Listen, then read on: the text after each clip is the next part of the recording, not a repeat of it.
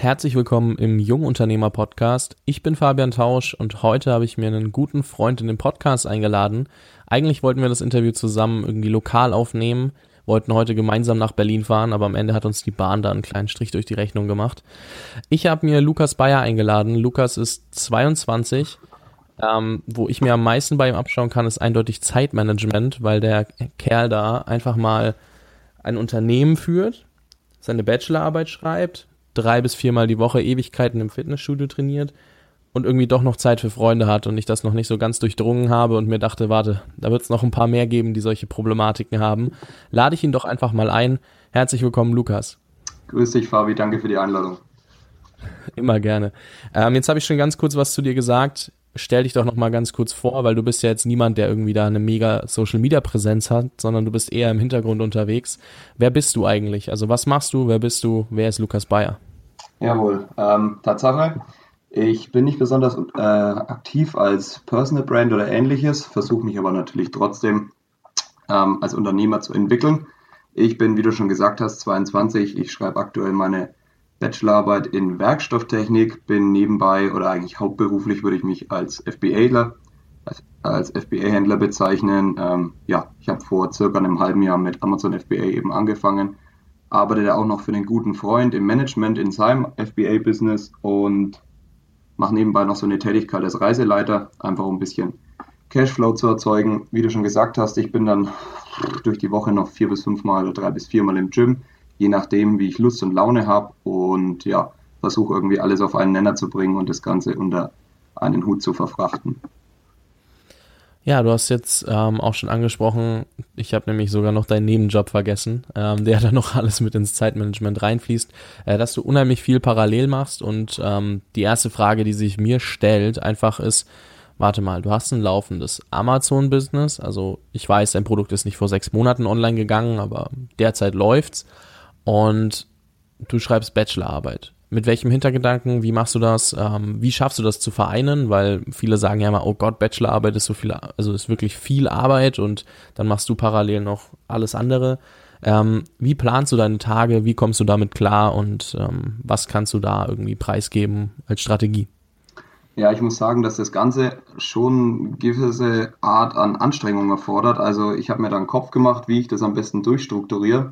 Und da der Fokus eigentlich zu 100% auf dem Amazon-Business liegt, das andere, also die Bachelorarbeit nur noch fertig gemacht wird, weil ich jetzt drei Jahre Studium im Prinzip nicht wegwerfen will, sondern sage, äh, jetzt ziehe ich das noch drei, vier Monate durch und dann ist das Ganze im Kasten, mache ich so, dass ich eben in der Früh immer alle Sachen für Amazon wegarbeite. Also so das One Thing of the Day mache ich so von halb sieben bis acht oder halb neun dann am Tag, sodass ich es einfach hinter mir habe Danach fahre ich dann in die Uni und mache dann, je nachdem, was ansteht, zurzeit ist ein bisschen ruhiger, weil ich auf die Arbeit von anderen Leuten warte, aber ähm, zu geschäftigen Zeiten mache ich dann da eben von 9 bis, lass mich nicht lügen, 13, 14 Uhr mein Zeug auch so schnell wie möglich und versuche halt auch, mich aus diesen ganzen ja, uni-internen Kollegenkreisen ein bisschen fernzuhalten, weil dort relativ viel Kuchen gegessen wird miteinander und Tee getrunken wird und Kaffee und relativ viel gelabert wird. Und ich will halt einfach nur so schnell wie möglich meine Arbeit dort erledigen und dann auch wieder raus. Und wenn ich dann heimkomme, ähm, setze mich noch an das übliche Zeugs, E-Mails beantworten, Kundensupport, ein bisschen das Ranking überwachen, ähm, PPC überwachen und so weiter, was halt alles noch so zu tun gibt. Und dann gehe ich meistens ins Gym danach, so zwei, drei Stunden, je nachdem, wie viel auf dem Plan steht. Komme heim, esse was und dann gehe ich noch ein bisschen so an äh, Interessensarbeiten. Das heißt, ich verfolge meine Vision ein bisschen weiter, überlege mir, okay, was steht demnächst an, was kann ich machen, in welche Richtung soll das Ganze gehen, telefoniere vielleicht auch mit dem einen oder anderen befreundeten Seller oder ähm, orientiere mich ein bisschen bei den anderen guten Sellern, die ich kenne, online, schaue, was die Konkurrenz macht und so weiter und ziehe mir dann noch ein bisschen was Interessantes rein. Das heißt, entweder ich lese ein gutes Buch oder ich schaue mir irgendeinen TED-Talk an oder ja, genieße auch einfach mal die Freizeit, besuch Freunde oder so. Also im Großen und Ganzen geht's schon. Äh, mit meinem Nebenjob ist es so, dass das meistens am Wochenende stattfindet, weil es im Tourismus ähm, eben ist und da sind die Gäste dann meistens eben am Wochenende ähm, ja, zu vergnügen und das geht sich ganz gut aus somit, weil da die Bachelorarbeit jetzt dem ganzen Nebenjob nicht im Weg steht.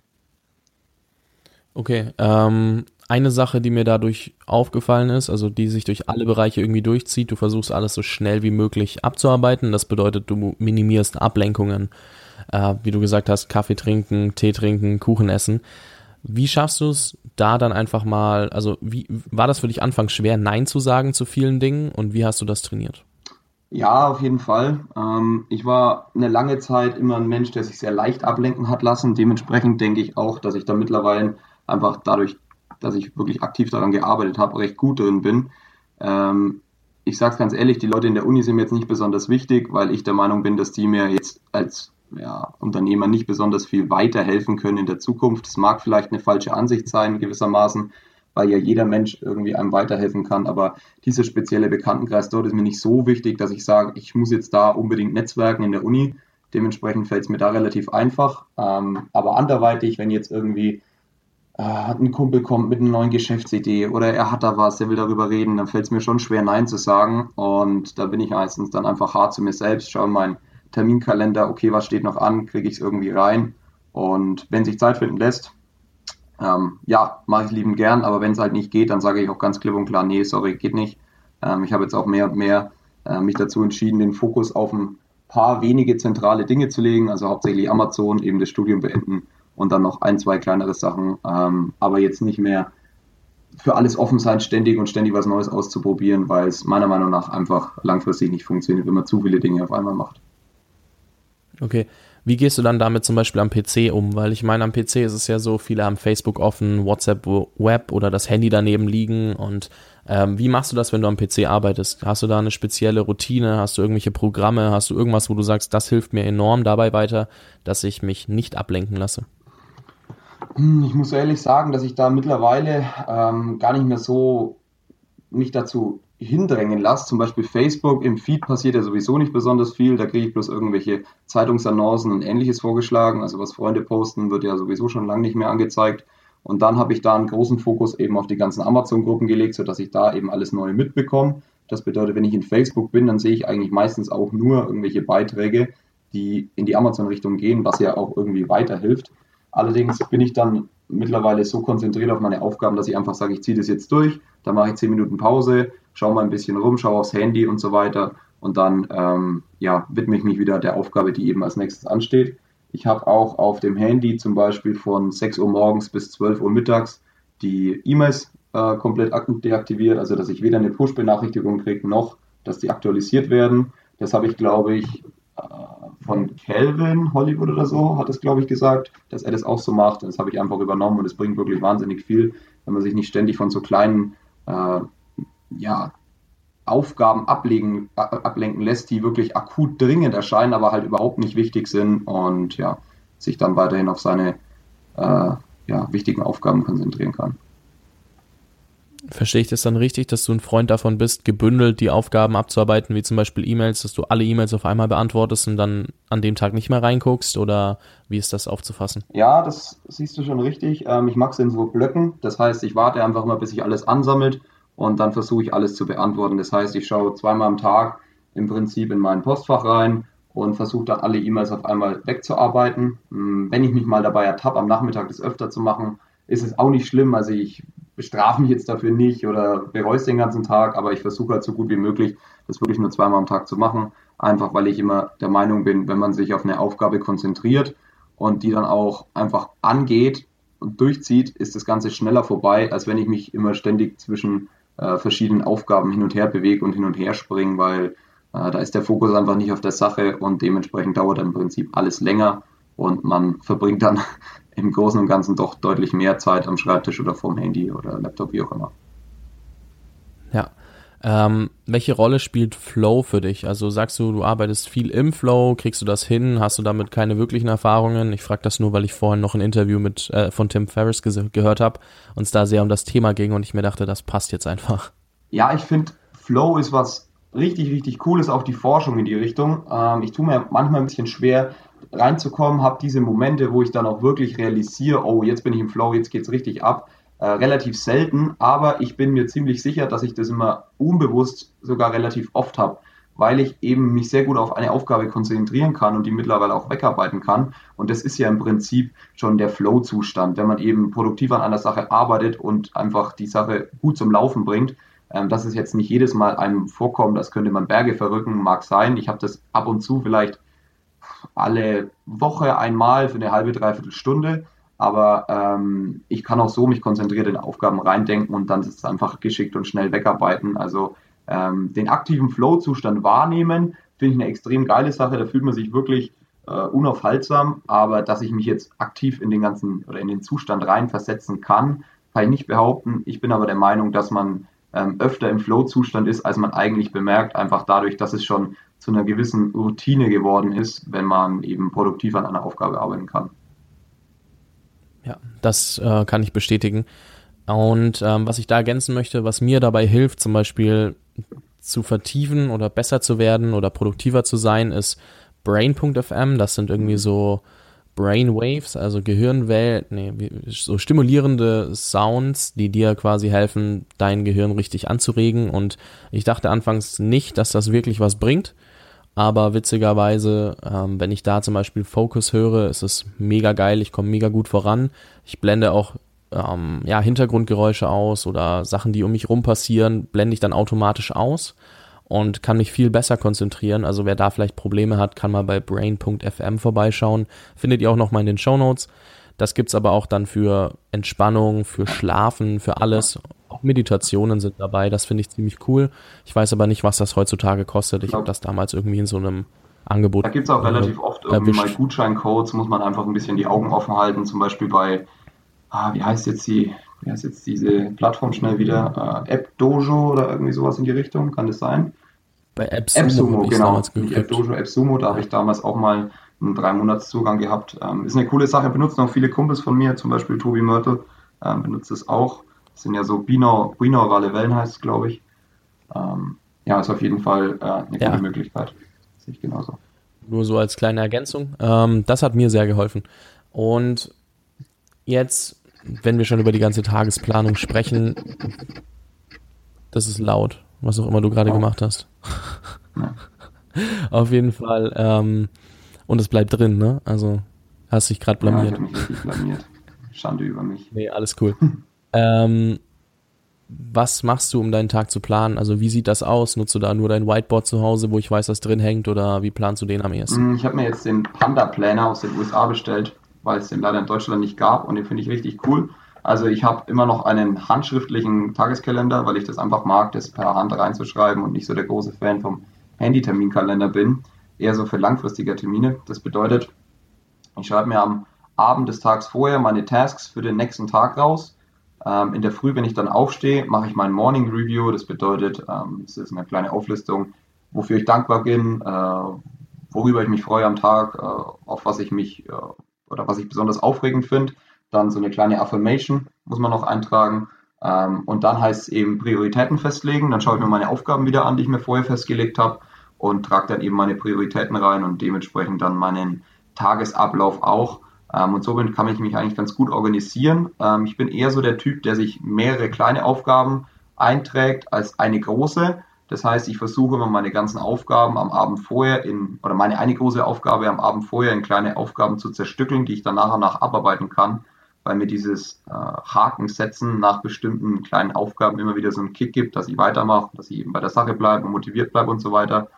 Ähm, bisschen so, vielleicht so ein kleines Belohnungsmodell für mich. Und damit komme ich eigentlich ganz gut durch den Tag. Mein Whiteboard habe ich auch noch. Da sind dann meistens eher so größere Aufgaben eingetragen, die ich in der Zukunft angehen will und vielleicht noch ein paar Anmerkungen dazu. Und was ich auch nutze, ist Trello.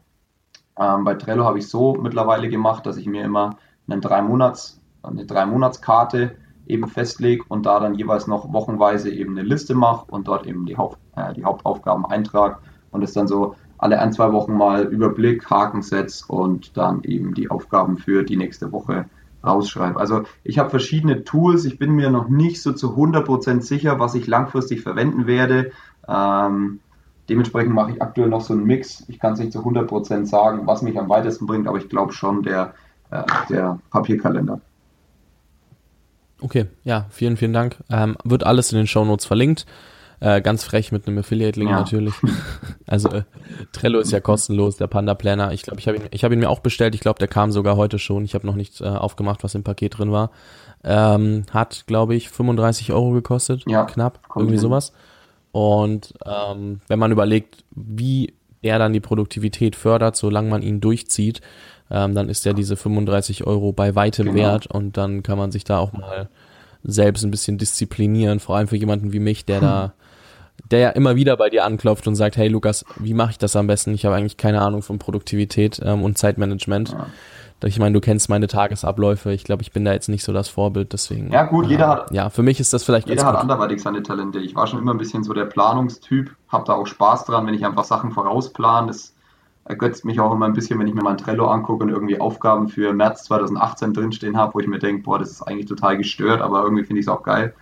Ähm, ja, dementsprechend bin ich da schon so ein, schon so ein Fan von diesen, Plan, äh, von diesen Planern, ja.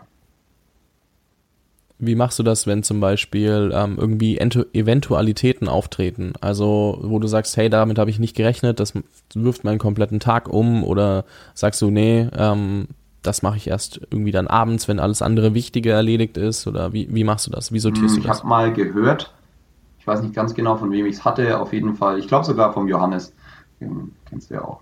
Ähm, eben, dass man seine ja, Aufgaben... der Brenner war, Johannes Brenner war auch hier genau, im Podcast-Interview. Genau, ähm, man kann seine Aufgaben eben in dringend und wichtig unterteilen. Und die wichtigen Aufgaben haben eigentlich immer prinzipiell Vorrang vor den dringenden. Wenn man allerdings in Stresssituationen kommt, oder zumindest bei mir ist es so, dann neigt man dazu, diese dringenden Aufgaben, ähm, also zum Beispiel das Beantworten einer Mail von dem Kunden oder ähnliches, ähm, dann als erstes zu erledigen. Und dann muss man sich oder ich mich immer ein bisschen zusammenreißen und sagen, nee, jetzt machst du erstmal das Wichtige fertig und schiebst das andere nach hinten raus. Wenn es jetzt was ist, was dringend und wichtig ist, dann versuche ich es einfach mir irgendwie ähm, so, so schnell wie möglich eben reinzulegen und alle anderen Aufgaben nach hinten rauszuschieben. Äh, nach hinten rauszuschieben. Das bedeutet dann meistens, dass ähm, die anderen Aufgaben zur, ja, zum Negativen der Freizeit erledigt werden. Das heißt, abends habe ich mir immer so zwei, drei Stunden eingeplant, wo ich einfach, habe ich ja vorhin erzählt, ein bisschen was lese oder mich mit Freunden treffe. Da schmälert es dann die Zeit einfach ein bisschen, wenn ich ähm, meine anderen Aufgaben noch nach hinten schieben muss. Also wenn Eventualitäten kommen, das ist natürlich immer blöd, aber man muss da, denke ich, auch lernen, mit umzugehen. Ähm, ganz besonders ärgerlich finde ich es immer, wenn ich gerade wunderschön mein Trello aufgemalt habe, wie in so einem äh, Fantasy-Film, dass ich mir denke, bis März 2018 kann ich durchplanen und dann gibt es halt irgendwie eine Änderung und ich kann im Prinzip alles wieder wegwerfen. Ich denke, das ist ein bisschen so die Gefahr, wenn man zu sehr neigt zu planen, äh, da muss man einfach einen Mittelweg finden. Also was ich vielleicht als Tipp mitgeben kann, ist einfach mal diese diese Unterscheidung zwischen wichtig und dringend sich irgendwie zu ähm, ja, vergewissern des Ganzen und dann zu raten, okay, finde ich das jetzt eine dringende Aufgabe? Ist das jetzt einfach was, was auch noch zwei Stunden warten kann oder muss das sofort erledigt werden? Und wie wichtig ist es im Vergleich zu den Aufgaben, die ich auf meiner, auf meiner Aufgabenliste für den Tag stehen habe und kann ich es nicht vielleicht auch erst morgen machen? Ähm, einfach sich nicht da so ganz aus der Bahn werfen lassen, wobei ich, ähm, ja, wie schon gesagt, eben das Gefühl auch kenne, dass äh, ja, etwas extrem wichtig und dringend wirkt, obwohl es das eigentlich gar nicht ist. Ja, ähm, hier habe ich ein cooles Zitat mal gehört, also für Büroräume vor allem gilt das. Ähm, dringend ist all das, was zwei Beine hat und zur Tür reinkommt und irgendwas von dir möchte. Ja. So in etwa kannst du das auf online auch ja. ähm, umsetzen, weil am Ende sind die wichtigen Aufgaben meistens nicht Sachen, die du für Menschen machst, sondern die du für dich und genau, dein Unternehmen genau. machst. Und wenn dann Menschen etwas von dir wollen, ist es in 99,9 Prozent der Fällen dringend. Wenn da jetzt jemand kommt von wegen, hey, dein Opa ist im Krankenhaus und du musst da jetzt hin, dann ist es vielleicht ein bisschen was anderes, weil es einfach eine ganz andere Situation ist. Wenn wir jetzt von ganz normalen Aufgaben sprechen, dann sind die dringenden immer irgendwelche Menschen, die was von dir wollen. Also vielleicht jetzt mal nochmal am konkreten Beispiel äh, Amazon FBA festgemacht. Wenn mich der Hersteller jetzt zu deutscher Zeit 15 Uhr anschreibt, dass er noch ein Logo bestätigt haben muss oder irgendeine Farbe bestätigt haben muss, dann ist es überhaupt nicht wichtig, dass ich da sofort antworte, weil bei denen ist dann sechs Stunden später 21 Uhr, da passiert dann sowieso gar nichts mehr. Das heißt, ich kann erstmal meine Aufgabe, die ich aktuell mache, sei es irgendwie eine Werbungsstrategie ausarbeiten oder irgendeine Produktstrategie ausarbeiten, fertig machen und den lieben Herrn aus China halt warten lassen bis zum nächsten Tag, wenn er dann wieder in der Arbeit ist. Also ähm, das hast du, glaube ich, schon ganz gut getroffen. Immer wenn Menschen was von einem wollen, ist es eigentlich selten eine wichtige Aufgabe, sondern eher immer was Dringendes, weil natürlich jeder so schnell wie möglich seine Antwort haben möchte und seine Aufgabe auch erledigt haben möchte. Das ist ja auch immer so ein Hin und Her. Jeder hat diese, jeder hat diese Unterscheidung in seinem Leben zu treffen und natürlich findet man seine eigenen Belange immer extrem wichtig und gleichzeitig dringend. Ähm, jemand anders sieht es vielleicht anders. So, wenn man jetzt vielleicht im Service auch arbeitet, in der Dienstleistungsbranche, dann ist das Ganze nochmal deutlich anstrengender, da man viel direkteren Kontakt zum Kunden letztendlich auch hat. Ja, Vielen Dank dafür. Ähm, eine letzte Frage. Willst du irgendwas zu diesem ganzen Komplex Produktivität, Zeitmanagement etc. ergänzen, wo du sagst, hey, da hättest du unbedingt drauf eingehen müssen, das hättest du wissen müssen, dass du mich das fragen sollst? Ähm, ich bin der Meinung, man muss ein bisschen schauen, was man für ein Persönlichkeitstyp ist. Ob man jetzt schon wie ich grundsätzlich immer gut strukturiert war oder ob man vielleicht wie du eher so der, der visionäre Typ ist, der gern mit Leuten connected und dafür vielleicht in der Produktivität nicht so zu 100 Prozent den optimalen Ablauf hat. Und je nachdem muss man dann eben sich bestimmte Tools zurechtlegen. Wenn ich jetzt jemand bin, der sich leicht ablenken lässt, dann muss ich eben alles dafür tun, um mich nicht ablenken zu lassen. Also immer den Punkt angehen, der aktuell vielleicht den größten Schmerz oder das größte Hindernis darstellt und den so schnell wie möglich aus der Welt räumen. Nur weil für mich jetzt der Panda Planer gut ist, heißt das nicht, dass der für, andre, für jemand anders auch gut sein muss. Also man muss da einfach ein bisschen verschiedene Dinge probieren und dann eben für sich selbst eine optimale Lösung finden. Ich habe auch 20 Kalender durchprobiert, bis ich jetzt den hier gefunden habe, der mir gut passt, weil das einfach der Kalender ist, der mir persönlich die Möglichkeit gibt, die ich haben will. Jemand anders kommt damit vielleicht gar nicht zurecht, weil das viel zu ausführlich für ihn ist und so weiter. Also einfach ein bisschen rumprobieren, offen sein für, für neue Möglichkeiten und dann eben das finden, was einem persönlich ähm, am weitesten bringt und äh, auch einfach mal andere Leute fragen, die vielleicht ähnlich sind wie man selbst, was sie denn benutzen. Und ja, ich denke, das ist ein, ich denke, das ist ein Tipp, der mich persönlich vor einem Jahr äh, extrem weitergebracht hätte, wenn ich da nicht selbst drauf warten hätte müssen, um das zu erkennen. Ja, ich werde auf jeden Fall berichten. Ich meine, wir sind, wie du schon angesprochen hast, dezent unterschiedlich in unserer Tagesplanung. Und nachdem ich mir diesen äh, Panda Planner jetzt auch geholt habe und wie gesagt glaube, dass er hinter mir im Paket liegt, ähm, werde ich den mal austesten und werde irgendwann nochmal berichten. Oder wer das wissen will, soll mir einfach auf Facebook schreiben, dann antworte ich da nochmal, weil das einfach mal in der Podcast-Folge zu erwähnen, dass der toll ist oder so, ist vielleicht ja. nicht das Optimum. Ja, ich hoffe jetzt schon, dass ich halt eine Million Gage dafür kriege an Affiliate, weil, ja, ich meine, jetzt habe ich jetzt so viel Werbung dafür gemacht. Ja, da muss man bei Panaplanner anfragen. ja, nee, Spaß. Ansonsten, ähm, da gern einfach mal nachfragen bei mir oder so, weil ich brauche jetzt auch erstmal zwei, drei Wochen, bis ich mich da halbwegs mit akklimatisiert ja, genau. habe, weil das für mich wieder eine ganz neue Art der Struktur ist. Bei mir stehen nämlich Termine nur im Kalender im iPhone oder am MacBook und ich sehe halt, ah, warte, da habe ich Zeit oder habe ich keine Zeit und ich trage mir auch nicht ein, wann ich meine Aufgaben erledige, sondern da stehen nur Meetings, Telefonate oder Kaffee trinken quasi drin also menschliche Termine. Und ähm, den Rest, so Aufgaben erledigen, mache ich halt einfach frei Schnauze, wann ich gerade Bock habe und wie ich gerade Bock habe. Also ganz anderes System als bei dir, was natürlich auch ganz interessant ist. Bei mir sind nämlich so vier bis fünf Stunden am Tag mit irgendwelchen Menschen zu verbringen, eingetragen und nicht mit irgendwelchen Aufgaben, die mich weiterbringen. Ja, die muss ich, ich drumherum Wenn ich kurz unterbrechen darf, da sieht man auch wieder, wie unterschiedlich das Ganze eben von Person zu Person und auch von Geschäftsmodell zu Geschäftsmodell ist. Im Prinzip ist es bei dir halt das Wichtige, mit den Leuten zu sprechen, wenn es bei mir eine dringende da äh, Sache darstellt. Und vielleicht sind die Aufgaben, die du erledigen musst, bei dir das Dringende, während das bei mir das Wichtige ist. Also das muss man halt immer individuell gucken. Deswegen sage ich einfach für sich persönlich raten, welche Aufgabe ist für mich dringend und wichtig. Das kann einem niemand anders abnehmen. Und ich denke, das ist auch so eine Sache, die man einfach langfristig als Unternehmer oder Selbstständiger, je nachdem, wo man eben hin will, äh, so schnell wie möglich lernen muss, um voranzukommen. Nee, nee, ganz anders. Es gibt in Nürnberg einfach nur nicht genug coole Leute, mit denen man sich unterhalten möchte. Ja, deswegen. Da gibt es sicherlich genug, aber ich kenne halt nicht genug davon. ja, aber gut. Alles bestens. Ähm, jetzt will ich einfach nochmal so den Switch machen, weil jetzt haben wir viel über Produktivität und Zeitmanagement gesprochen, aber jetzt will ich nochmal ein bisschen in der Zeit zurückgehen. Wie hat das denn alles angefangen, dass du dich für diese unternehmerische Seite interessiert hast oder Solopreneur mhm. oder Selbstständigkeit, wie auch immer du es betiteln möchtest? Wo mhm. hat das angefangen? Also ich habe nach der Schule nicht so recht gewusst, was ich machen will. Also ich habe 2013 Abi gemacht. Äh, mein Vater ist Polizist, muss ich dazu sagen. Deswegen dachte ich mir, okay, dann mache ich vielleicht mal dasselbe wie er. Könnte ja was sein. Äh, habe dann relativ schnell gemerkt, so nach einem halben Jahr, ich glaube sieben Monate waren es, dass es eben nicht meine Richtung ist. Habe dann die Ausbildung dort abgebrochen und habe angefangen, Jura zu studieren, einfach nur als Übergangszeit, um äh, so schnell wie möglich ans Kindergeld wieder ranzukommen. Das sollte jetzt vielleicht der Finanzbeamte nicht hören, aber egal. Ähm, während der Zeit des Jurastudiums habe ich dann angefangen, schon ein bisschen so in die Richtung zu gehen, ohne aber langfristig zu planen, äh, dass ich jetzt Unternehmer werden will oder selbstständig werden will. Ich habe damals äh, Ernährungspläne geschrieben für Bekannte meiner Mutter, weil die immer wieder auf mich zugekommen sind, oh, wie macht man das mit dem Abnehmen und so weiter, weil meine Eltern recht gut abgenommen haben. Und dann hatte ich da mein erstes kleines Unternehmen, aber jetzt nichts Ernstzunehmendes. Dann habe ich ein halbes Jahr nach der Kündigung bei der Polizei angefangen, Werkstofftechnik zu studieren, das, was ich jetzt aktuell gerade beende, und war damit eigentlich auch so ein Jahr, anderthalb recht zufrieden. Es hat mir viel Spaß gemacht. Es war eine analytische Sache, in der ich immer recht gut war. Nicht zu 100% gut, wie ich nachher feststellen musste, sondern eher ähm, überdurchschnittlich gut, aber jetzt nicht immer unter den besten 2-3 Prozent, sag ich mal.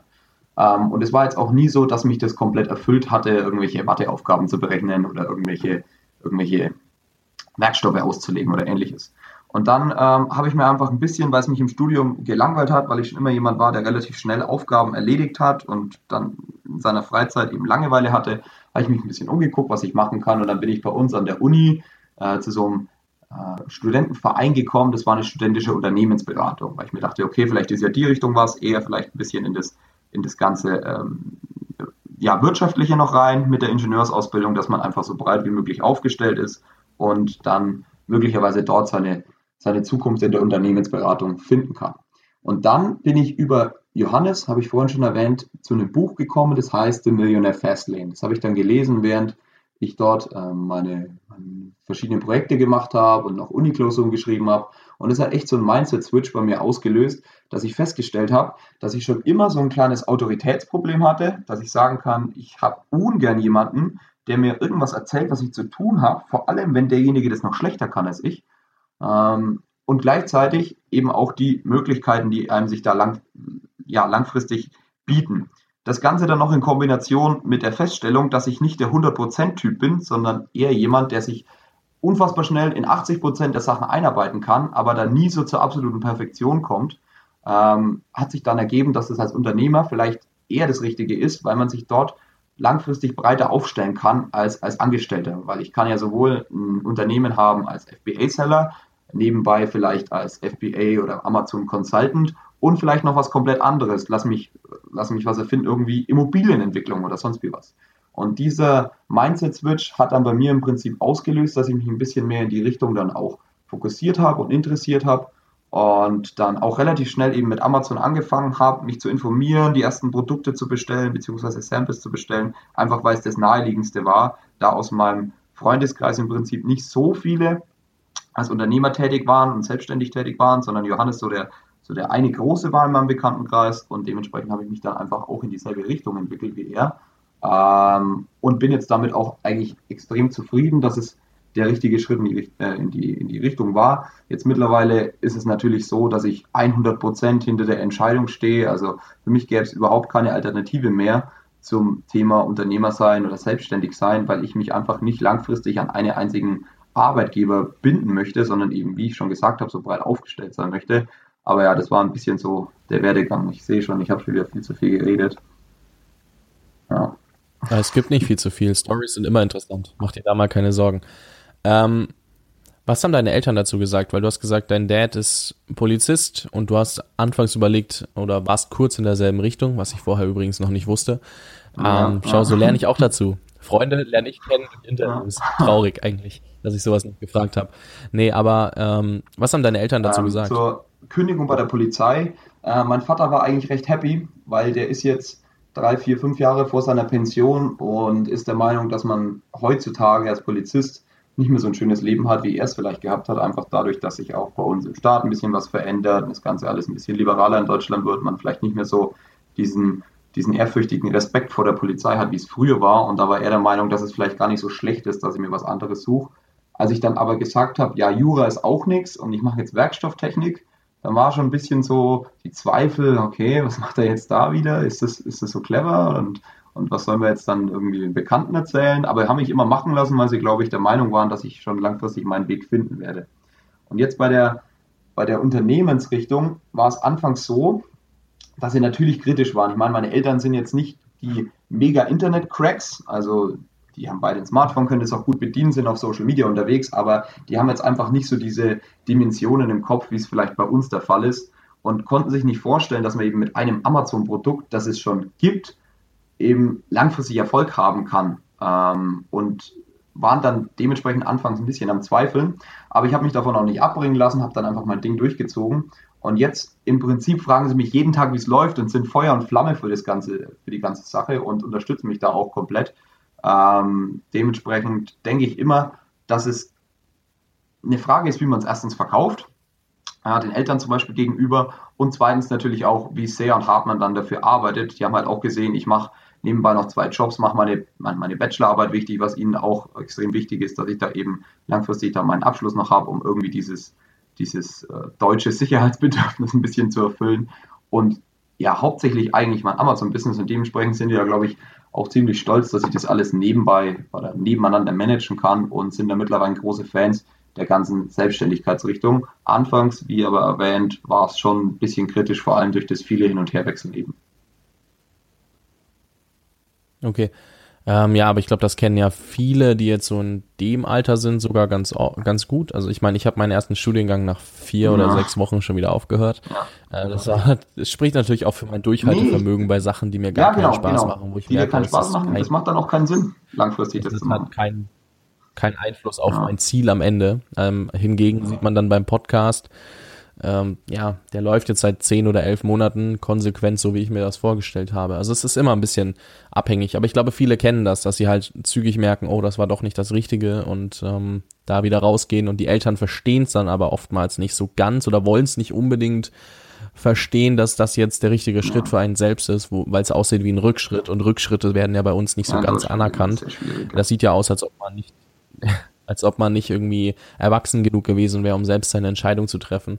Ähm, da würde ich mich auf jeden Fall, wenn da jetzt jemand zuhört und in der Situation ist, nicht von abbringen lassen. Ähm, ich würde selbst entscheiden, wo ich hin will. Also ich würde mir da von Eltern nicht zu viel einreden lassen, weil es einfach extrem, ja, schwierig ist, wenn du dir einreden lässt, was du zu tun hast und was nicht oder wo du jetzt wechseln darfst oder nicht. Ich kenne auch Leute, die das genau so haben und nur studieren, weil ihre Eltern das wollen und selber eigentlich gar keinen Bock haben auf den Studiengang. Ähm, da wird's dann langsam ja. schwierig. Da solltest du dir eher Gedanken machen. Ähm, aus dem Deu also aus dem Englischen übersetzt quasi von Gary Vaynerchuk. Ähm, lieber hast du jetzt eine stressige Situation mit deinen Eltern, die jetzt ein Jahr dauert, anstatt irgendwann später sie zu verteufeln, dass du diese Situation nicht wahrgenommen hast und angenommen hast und dann 20 Jahre gar nicht mehr mit ihnen sprichst und dann äh, lieber lieber bist du jetzt ein bisschen im Clinch und sprichst da mit ihnen Klartext, was du möchtest und dann werden sie dir schon äh, ihre Meinung erzählen, sie werden es verstehen und werden sehen, es wird funktionieren, wenn du auch dran bleibst und das wirklich das ist, was du willst. Also nur so kleiner Denkanstoß an der Stelle. Ja, der Meinung bin ich auch. Ähm, ich habe es zum Beispiel auch in der Uni, einfach dadurch, dass man ja doch ins Gespräch auch mit seinen, mit seinen Kollegen dort kommt, dass da immer nachgefragt wird und alle sagen, das klappt nicht und wie soll das funktionieren und du hast doch gar kein BWL-Studium und lauter solche Sachen. Und da muss man dann einfach erstens ein bisschen die Scheuklappen aufsetzen, um sich nicht von dieser Negativität so runterziehen zu lassen. Und zweitens äh, auch einfach ein bisschen egoistisch sein, weil im Prinzip lebt niemand anders dein Leben, sondern nur du selbst. Und wenn du in 20 Jahren zurückschaust und dir dann denkst, boah, fuck, hätte ich nur das gemacht. Ist, glaube ich, mit das schlimmste Gefühl, was es so gibt. Meine Mutter hat immer gesagt, ähm, jetzt finde ich den Wortlaut nicht so ganz genau, ähm, hätte ich nur ist scheiße, hat sie, glaube ich, immer gesagt. Also im Prinzip das auch, was Gary Vee sagt, dieses Regretten von Entscheidungen, die man nicht getroffen hat, weil man nicht mutig genug war oder nicht äh, stressresistent genug oder schon fast streitsüchtig genug war, das ist mit das schlimmste Gefühl, denke ich, was man langfristig haben kann. So eine verpasste Chance, die man nicht wahrgenommen hat, weil man selbst einfach nicht mutig genug war, um das Ganze durchzuziehen. Und das ist auch das, was ich mir geschworen habe, dass ich das auf gar keinen Fall irgendwann mal mehr haben will. Das hatte ich schon viel zu oft in meinem Leben und so im Nachhinein betrachtet ist das eigentlich echt das, was weh tut. Nicht mal die Aufgaben, die man angefangen hat und dann damit gescheitert ist, sondern eigentlich eher die Sachen, die man nicht versucht hat. Ich glaube, das ist auch das, was ja alle bekannten Größen des Unternehmertums sagen, ob es jetzt ein Steve Jobs ist oder ein Bill Gates. Ich denke, die sagen alle das Gleiche und irgendwie muss ja dann auch ein Kern Wahrheit darin liegen. Ja, wie machst du das denn dann? Weil wenn du jetzt drei oder vier Projekte schon hast und überlegst, boah, hier ist noch eine Chance, nimmst du dir dann ein fünftes Projekt, sortierst du ein anderes aus, wartest du, bis das der richtige Zeitpunkt ist, der ja offiziell nie ist. Ähm, wie machst du das? Ja, ich bin relativ schnell immer damit, Sachen anzufangen. Das ist meiner Meinung nach auch ein bisschen ein Problem. Also ich habe nie die so ein Motivationsloch, dass ich keine Lust habe, was zu starten oder keine Motivation finden, eine neue Sache anzufangen, sondern eher immer andersrum. Ich fange zu schnell zu viele Dinge auf einmal an. Und dementsprechend habe ich jetzt in meinem Bekanntenkreis schon oder in meinem Freundeskreis verschiedene Leute aktiviert, zum Beispiel auch dich, um mir einfach immer ein bisschen ähm, den Kopf zu waschen, wenn ich wieder mit irgendeiner spontanen neuen Idee auf jemanden zukomme. Weil ich erzähle auch immer relativ schnell von neuen Projekten, allen Bekannten, um ein bisschen so externen Druck aufzubauen, damit man es dann auch durchzieht. Und dementsprechend habe ich mir jetzt da so einen kleinen Verteidigungsmechanismus aufgebaut, der mich einfach davon abhält, so komplett aus Lust und Laune irgendwelche neuen Dinge anzufachen, obwohl es kompletter Quatsch ist und eigentlich genug in der Pipeline sich befindet, um mich selbst voranzubringen. Und ja, ich bin ein großer Fan mittlerweile, einfach sich auf wenige Dinge zu fokussieren, die aber auch durchzuziehen. Und das hat sich auch herausgestellt, dass es einfach deutlich mehr bringt, als wenn man zu viele kleine Sachen auf einmal macht, weil dann zieht man im Endeffekt nichts durch. Also vielleicht die genaue Strategie, nach der du gefragt hast, ist wirklich von Anfang an irgendwie seine Freunde mit einzuweihen in irgendeine neue Idee. Jetzt, wenn es eine super, super geheime Sache ist, ist natürlich schwer möglich, aber ähm, irgendwie versuchen, seine Freunde und Bekannten mit einzuziehen und dann vielleicht sich da, wenn man eher so der Typ ist wie ich, dass man neue Dinge zu schnell anfängt, so eine Art Verteidigungsmechanismus aufbauen, die einem da ein bisschen ins Gewissen reden und sagen, hey, willst du vielleicht nicht mal erstmal das andere fertig machen und dann kommt man ein bisschen ins Grübeln. Und bei so neuen Ideen vielleicht auch erstmal ein, zwei Nächte drüber schlafen, bevor man dann gleich sich in, ja, ins Abenteuer stürzt. Okay, dann sind wir da ziemlich ähnlich. Ich erzähle nämlich auch immer jedem, äh, was ich so vorhabe. Und teilweise ja. auch im Podcast, einfach um Feedback zu bekommen oder um das, um mich da wirklich zu committen. Und das ist schon, das eine oder andere Mal habe ich es dann nicht durchgezogen, weil ich gesehen habe, okay, das ist nicht das Richtige. Ähm, ist auch ganz interessant, wenn jemand den Podcast hört und sich denkt, was ist eigentlich aus der Idee geworden, dann muss ich immer sagen, oh, die habe ich schon wieder verworfen, die ist dann am Ende doch nicht so gut gewesen, wie ich es anfangs gedacht habe. Aber da kann ich auch ganz offen zu stehen, dass ich natürlich nicht alles umsetze, was ich sage, weil ich merke dann irgendwie aus einer anderen Perspektive betrachtet, ist das vielleicht vollkommener Blödsinn. Und ähm, da muss man sich dann auch selbst eingestehen, egal wo du dich committed hast, wenn du sagst, hey, das ist nicht das Richtige, ich habe das erst anders gesehen, habe jetzt eine neue Perspektive, dann sag halt, nee, ich mach's doch nicht. Und ähm, finde ich jetzt persönlich auch nicht schlimm, aber auch da sind viele Leute dabei, die sagen, oh, ich habe aber doch dem versprochen, dass ich das und das mache. Ähm, ist immer ein bisschen schwierig bei vielen, glaube ich. Ja, da stimme ich dir komplett zu, aber da auch wieder egoistisch sein und auch mal einen Fehler zugeben können. Ich denke, das ist auch eine Eigenschaft, die als äh, Unternehmer einfach wichtig ist, dass man sich selbst einen Fehler zugestehen kann, den man gemacht hat, einfach um den in Zukunft nicht mehr zu machen. Ähm, und dementsprechend ist es, finde ich, auch gar nicht schlimm. Das ist halt in Deutschland ein bisschen so, dass man immer für Sachen, bei denen man gescheitert ist oder irgendwelche Unternehmungen, bei denen man vielleicht nicht so 100% den Erfolg gehabt hat, den man sich versprochen hat, immer gleich verurteilt wird, während in anderen Ländern, vor allem in, zum Beispiel in den USA, das halt sogar noch gefeiert wird, wenn jemand was Neues versucht und damit scheitert und sich aber nicht davon abbringen lässt. Also ich glaube, da tut man sich hier einfach durch die Erziehung und durch das Aufwachsen vielleicht mit diesem Mindset auch ein bisschen schwerer als jetzt in anderen Ländern. Aber wenn man das weiß, dann ja, kann man sich da dementsprechend seinen Kreis aufbauen, der dann wieder vorwärts pusht und langfristig, denke ich, sollte es überhaupt kein Problem sein, mit solchen Dingen umgehen zu können. Ja, drei Fragen habe ich noch an dich. Die erste Frage ist, was motiviert dich jeden Tag aufzustehen und das durchzuziehen? Weil ich weiß, dass du nicht jeden Tag irgendwie acht Stunden schläfst und dann mega fit bist, wenn du aufstehst, aber du stehst trotzdem auf. Ähm, da kann ich mir auch noch mal was abschauen. Was motiviert dich jeden Tag? Ähm, ich habe auf meinem Whiteboard mir meinen Purpose geschrieben, beziehungsweise sogar, wieso stehe ich täglich aufgeschrieben. Und es sind mehrere Dinge. Äh, zum einen, weil ich einfach als Person und Mensch langfristig eine gewisse Freiheit haben möchte. Ich finde nichts schlimmer, als wenn man so eine unfassbare Abhängigkeit hat und sich immer denkt, oh Mann, jetzt muss ich in die Arbeit, damit ich irgendwie mir morgen was zum Essen kaufen kann. Dementsprechend ist das eine Sache, ähm, wo ich sage, das motiviert mich extrem, langfristig einfach eine gewisse Freiheit erlangt zu haben. Da habe ich mir noch aufgeschrieben, äh, Netzwerk, Sonne und Laptop-Business. Ich finde Regen und Winter extrem ätzend, vor allem hier in Deutschland, wenn es die ganze Zeit wirklich schüttet und man so einen Matschschnee hat, das finde ich zum Kotzen. Dementsprechend will ich langfristig einfach eine Arbeit haben, bei der ich ortsunabhängig arbeiten kann, auch wenn das immer so, so abgedroschen schon klingt, dieses digitale Nomadentum oder orts, ortsunabhängige Freiheit und Business und was weiß ich was. Aber das ist, glaube ich, wirklich, was mich persönlich glücklich macht, wenn ich auch einfach mal in eine andere Stadt fahren kann, so wie wir es jetzt geplant hatten für zwei Tage oder drei Tage. Ähm, oder auch mal einfach in ein anderes Land fahren kann und da irgendwo in der Sonne arbeiten kann. Und das ist auch was, was mich einfach extrem voranbringt. Und dann noch ein dritter Punkt. Ähm, langfristig habe ich einfach vor, meine kreativen Ideen auszuleben. Also ich bin ein extrem kreativer Kopf, mir kommen ständig irgendwie neue Sachen in den Schädel, wo ich mir sagen könnte, okay, da könnte ich jetzt auch wieder was starten, aber wenn man halt einfach in so einer 40-Stunden-Woche gefangen ist, dann hat man nicht jederzeit die Möglichkeit, es anzufangen, weil man einfach seine Verpflichtungen hat.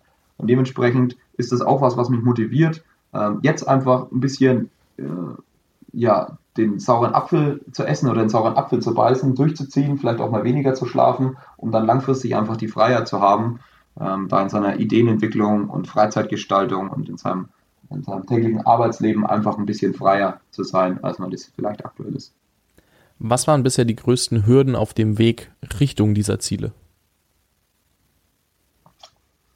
Hm. Die größte Hürde war, denke ich, diese dieses Ziel überhaupt festzulegen. Also ich habe relativ lang gebraucht, um zu wissen, wieso ich das Ganze überhaupt mache. Anfangs war es zu 100 Prozent ein finanzieller Aspekt, muss ich ehrlich sagen, ähm, dass ich mir einfach gedacht habe, vor allem auch nach diesem Millionaire Fastlane Buch, weil es geht schon ein bisschen so in die Richtung, dass er sagt, ja, nur so kann man reich werden und so weiter, dass ich das wirklich nur aus rein finanziellem Aspekt betrachtet habe. Äh, das war eine große Hürde, dann überhaupt mal diesen Purpose zu finden, wieso ich es mache, was ich jetzt gerade erzählt habe, eben diese Freiheit und so weiter, die man ausleben will.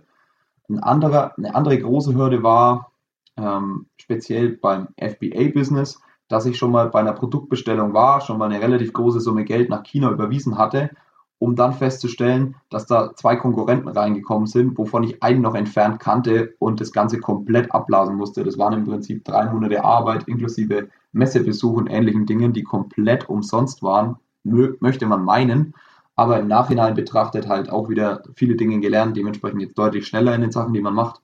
Aber ja, das würde ich sagen, waren so die zwei größten Dinge, die mir jetzt in kurzer oder in letzter Vergangenheit einfallen, die da ja schwer zu überwinden waren und wo ich dann auch einiges an Willenskraft gebraucht habe, um wieder weitermachen zu können. Und es gibt bestimmt noch zig, zig mehr Sachen, die irgendwie länger in der Vergangenheit zurückliegen, irgendwie Freunde überzeugen, Familie überzeugen und alles solche Sachen, aber die habe ich jetzt spontan gar nicht mehr abrufbar, weil es einfach jeden Tag wieder eine Herausforderung ist, äh, aufzustehen, wie du auch schon gesagt hast, und einfach sein Ding zu machen. Aber meiner Meinung nach ist es das auf jeden Fall wert. So, jetzt ist, glaube ich, die Verbindung weg. Oder ich höre dich nicht mehr. Ich hatte mein Mikro auf aus, verdammt. Ah, jetzt, okay. Ähm, was ich gefragt hatte, war, ähm, du hast die ganze Zeit schon Millionär Fastlane angesprochen. War das das Buch, das dich am meisten geprägt hat oder gab es da noch was anderes, was wir jetzt noch nicht gehört haben? Äh, in Sachen Business war das, das, was mich am meisten geprägt hat. Mag aber auch daran liegen, dass das das erste Businessbuch war, was ich überhaupt gelesen habe in die Richtung Selbstständigkeit. Also ich habe ähm, noch ein anderes Buch, was mich stark geprägt hat. Das war äh, Dale Carnegie, How to Win Friends and Influence People. Das war insbesondere aufs Soziale und aufs Empathische hinbezogen wirklich mein Nummer 1 Tipp, den ich bisher immer noch habe. Also steht auch immer noch auf, auf Platz Nummer 1, weil es das erste äh, Self-Development-Buch war, das ich jemals gelesen habe und dementsprechend finde ich es auch wahrscheinlich noch so gut. Ähm, dann eben Millionaire Fastlane und was ich auch noch extrem gut fand, war, hast du auch schon mal drüber geredet, der Weg zum erfolgreichen Unternehmer von Stefan Mehrath obwohl mich das jetzt aktuell noch gar nicht so betrifft, aber ich habe es trotzdem gelesen, um einfach so für die Zukunft schon mal den Blick geöffnet zu haben und eventuellen Problemen, in die man reinrennen könnte, dann einfach so früh wie möglich aus dem Weg zu gehen. Das waren so drei Bücher, wo ich sagen würde, bei denen hat es auf jeden Fall Klick gemacht. Da freue ich mich ja, dass der Stefan da mit gelandet ist, weil Auf das haben Fall. wir nämlich angefangen im Auto zu Entrepreneur ja, ja, genau. University zu hören. Und genau. äh, das heißt, es hat doch noch irgendwie da was zum Denken angeregt. Sehr geil. Äh, deswegen stand es auch vorgestern im Schrank, als ich bei dir war. Ja, richtig. Ich erinnere mich. Ähm, ja, sehr, sehr cool. Lukas, ich will mich hier herzlich bedanken für deine Zeit, für die Infos, für die Insights, auch vor allem Produktivität und Zeitmanagement. Und würde dir jetzt nochmal das letzte Wort überlassen mit der Frage zusätzlich, wie können wir am besten mit dir in Kontakt treten? Ja, vielen Dank, Fabi, erstmal für die Zeit. Äh, wie du weißt, rede ich sehr gerne über meine Reise als, als äh, Jungunternehmer. Dementsprechend äh, finde ich das eine sehr angenehme Sache hier mit dem Podcast. Ich kann den Podcast ähm, empfehlen. Ja, das ist auf jeden Fall äh, eine, eine, richtig coole Sache hier. Ähm, meine Tipps an die Community inklusive, wie man mich erreichen kann. Ähm, ja, lernt euch selbst kennen, ähm, macht vielleicht mal den ein oder anderen Persönlichkeitstest äh, online oder irgendwo anders, redet mit Freunden, wie sie euch einschätzen und lernt euch selbst am besten kennen und entscheidet dann, wie ihr euch selbst am besten pushen könnt, welche Organisationsstruktur für euch am besten ist, welche Unternehmensrichtung für euch am besten ist. Immer in Abklang oder in Einklang mit dessen, wie ihr selbst seid und wie ihr euch selbst seht und was ihr gerne machen würdet. Lasst euch nicht von irgendjemand in irgendwas reinpressen, wo ihr gar nicht seid. Ich zum Beispiel habe mich viel zu lange in dieses Ingenieursdasein reinpressen lassen, obwohl ich einfach nicht so der 100%-Typ bin, was man da aber sein muss. Und dementsprechend, ähm, ja, finde ich es wichtig, dass man sich da befreit, sich selbst kennenlernt. Und ich denke, das ist auch einfach eine Sache, die einen persönlich, aber auch zwischenmenschlich wirklich langfristig extrem weiterbringt und ja, eine extrem, extrem wichtige Kompetenz ist, die man eben haben muss. Wie kann man mit mir in Kontakt treten? Ja, zum einen Facebook. Ich heiße Lukas Bayer, einfach auf Facebook. Lukas mit C, Bayer mit II, aber ich denke, das seht ihr dann auch im Podcast-Titel irgendwie. Und Instagram habe ich auch, da heiße ich ganz, ganz wichtig äh, L, also wirklich nur das L, der Buchstabe, und dann Bayer ich himself. Kannst mich verlinken, ja. Da hatte ich auch mal so meine selbstverliebte Phase, als ich das gemacht habe, war auch ganz lustig. Da hat sich dementsprechend nicht mehr geändert. Und da kann man mir auch ganz gern schreiben, ja. Jetzt muss ich doch noch eine Frage stellen. Und zwar Jawohl. hast du gesagt, sich selbst kennenlernen. Welche Fragen gehören für dich dazu? Also was sind die essentiellsten Dinge, die man für sich klären soll, um sich auch wirklich selbst zu kennen? Ja, zum einen eben der Purpose. Da hat Alex Fischer, der, der Immobilientyp, mal auf diesem, auf diesem Konferenz, auf der wir zusammen waren, eben davon gesprochen, dass dieser Purpose, was macht mich wirklich langfristig glücklich, extrem wichtig ist. Ich denke, das ist was, was jeder für sich selbst festlegen sollte, wo man hin will, weil ohne Ziel macht es überhaupt keinen Sinn, in irgendeine Richtung zu rennen. Und dann hm, habe ich noch beim Level Up Podcast vom Lukas Mango dem Johannes Ungerer, den ich höre, vielleicht auch für alle Leute, die irgendwie FBA machen, Begriff von einem äh, Persönlichkeitstest äh, was mitbekommen, der eben vier Typen unterscheidet. Das ist zum einen Dynamo Genius, Blaze Genius, Speed Genius und dann noch einer, den ich mir nicht merken kann. Und das gibt es auch relativ, on, äh, relativ einfach online zugänglich. Und das, denke ich, definiert ein bisschen so die Unternehmerrichtung, in die man gehen kann oder in die man gehen sollte. Weil wenn ich jetzt nicht gern mit Menschen rede, ist es vielleicht der falsche Weg. Wenn ich einen Podcast mache oder als Unternehmensberater arbeite, dann sollte ich mich vielleicht lieber irgendwie mit Big Data oder vielleicht auch Amazon FBA beschäftigen, wobei ich persönlich jetzt jemand bin, der gerne mit Menschen rede. Aber ich habe da trotzdem irgendwie meine Stärken gefunden. Oder wenn ich jemand bin, der ja extrem gern mit Zahlen arbeitet, dann ist es vielleicht auch nicht das Richtige, wenn ich jetzt Public Speaker werden will, äh, professionell da einfach ein bisschen sich kennenlernen und sagen, okay, ich bin der Typ und dementsprechend fokussiere ich mich auch auf meine Stärken und versuche nicht immer diese Schwächen auszugleichen. Da muss ich mich jetzt noch kurz drüber aufregen, weil das ist wirklich was, was mir in Deutschland so richtig auf die Nüsse geht, dass bei uns immer darauf ausgegangen wird, dass man seine Schwächen ausgleicht, obwohl das ein totaler Unfug ist. Ich meine, das gerade macht uns als Menschen ja so einzigartig, wie wir sind, dass jeder seine Stärken hat, dass jeder spezialisiert ist und das macht, was er kann und nicht, dass alle irgendwie gleich sein müssen, so ein Einheitsbrei und dass jeder alles können muss, weil das geht halt einfach nicht. Ich kann nicht Raketenwissenschaftler sein und gleichzeitig irgendwie unfassbar gute Facebook-Ads gestalten. Das passt halt einfach nicht zusammen. Und das ist auch noch eine Sache, die ich ganz gerne mitgeben würde, äh, dass man sich halt einfach wirklich auf seine Stärken fokussiert. Ich kann halt gut viele Dinge auf einmal machen, aber nichts zu 100 Prozent und das weiß ich auch und dementsprechend verhalte ich mich auch. Also das äh, würde ich ganz gern noch den Leuten vielleicht irgendwie mitgeben, dass man darauf achtet, wie man selbst ist und dass man an seinen Stärken arbeitet, nicht immer an seinen Schwächen. Das nehme ich doch mal als Schlusswort. Vielen, vielen Dank, Lukas. Ich wünsche allen da draußen noch einen schönen Tag. Dir, Lukas, natürlich auch. Und wer mehr von Lukas hören will, äh, muss ihn natürlich anschreiben und in irgendwelche Interviews bewegen oder irgendwie genau. selbst dazu antreiben, dass er irgendwas macht. So ein Podcast-Projekt oder so schadet ihm bestimmt auch nicht und einfach mal nerven, wenn ihr mehr von ihm hören wollt. Und alles, alles, was wir besprochen haben, findet ihr in den Show Notes. Alle Links, alle, ähm, ja, den, den Persönlichkeitstest etc. findet ihr alles in den Show Notes. Und dann sehen wir uns, nein, hören wir uns nächsten Samstag wieder. Bis dahin, euer Fabian. Ciao, ciao.